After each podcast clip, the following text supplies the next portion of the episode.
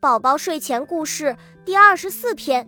一天晚上，小熊抬头望着天空，心里想：送一个生日礼物给月亮，不是挺好的吗？可是小熊不知道月亮的生日是哪一天，也不知道该送什么才好。于是他爬上一棵高高的树，去和月亮说话：“你好，月亮！”他大声地叫着。月亮没有回答。小熊想，也许是离得太远了，月亮听不见。于是，小熊驾着小船出发了。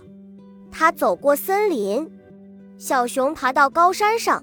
他心想，现在离月亮近多了。他开始大叫：“嘿！”这次从另一个山头传来了回声：“嘿！”小熊高兴极了。他想：“哇，好棒！我在和月亮说话了呢。告诉我。”你的生日是哪一天？小熊问。告诉我，你的生日是哪一天？月亮回答。嗯，我的生日刚刚好就是明天耶。小熊说。我的生日刚刚好就是明天耶。月亮说。你想要什么生日礼物呢？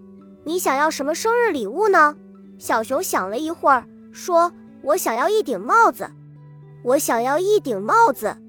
月亮说。小熊想：“太棒了！现在我可知道该送什么给月亮了。”小熊回到家，就把小猪储蓄罐里的钱全部倒了出来。然后他到了大街上，为月亮买了一顶漂亮的帽子。当天晚上，小熊把帽子挂在树上，好让月亮找到。然后他在树下等着，看月亮慢慢地穿过树枝，爬到树枝头，戴上帽子。哇，戴起来刚刚好耶！小熊高声欢呼着。